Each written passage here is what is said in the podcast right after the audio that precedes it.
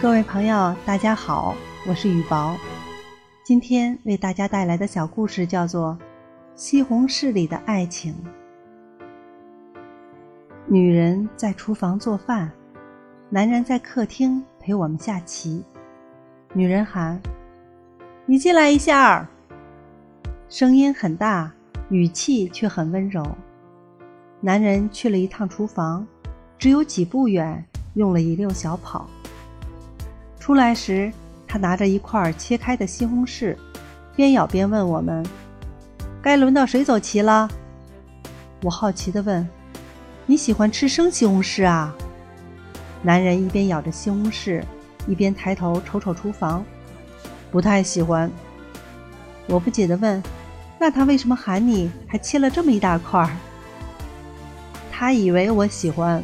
男人说：“刚结婚那阵子，家里穷。”我嘴又馋，每次炒西红柿，他都要切上一块，塞到我的嘴里。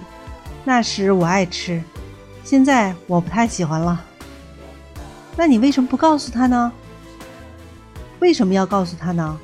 假如他知道我一直不爱吃他切的西红柿，你想他会不会很失望？那盘棋他赢了，冲着厨房，他扯开嗓子喊。老婆，我赢了！吃了你的西红柿，我的精力充沛，思维敏捷了。爱情需要表达，一起生活久了，爱情的表达方式就变成了一些鸡毛蒜皮的生活习惯，比如为爱人沏一杯热茶，给爱人掖好被角，跟爱人开一个小玩笑，往爱人嘴里塞一块西红柿。当然，茶可能烫了，被角可能没有掖的必要，或者西红柿的味道并不鲜美。但是，千万不要拒绝，因为你拒绝的不是一个动作，而是爱情。那些握过手、唱过歌、流过泪、爱过的人，所谓曾经，就是幸福。